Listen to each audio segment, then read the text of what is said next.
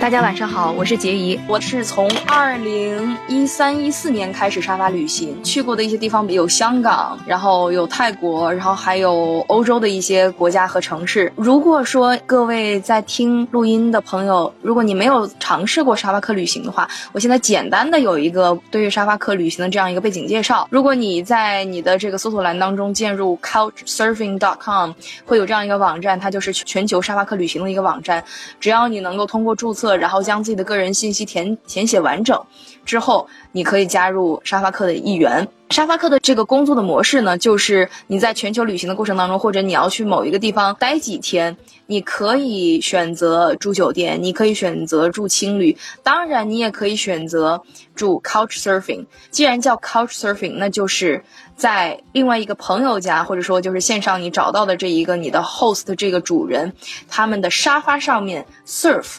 从字面上面来解释，就是在沙发上面冲浪，但总的来说，意思就是在花极少的金钱，或者是以不以货币为交换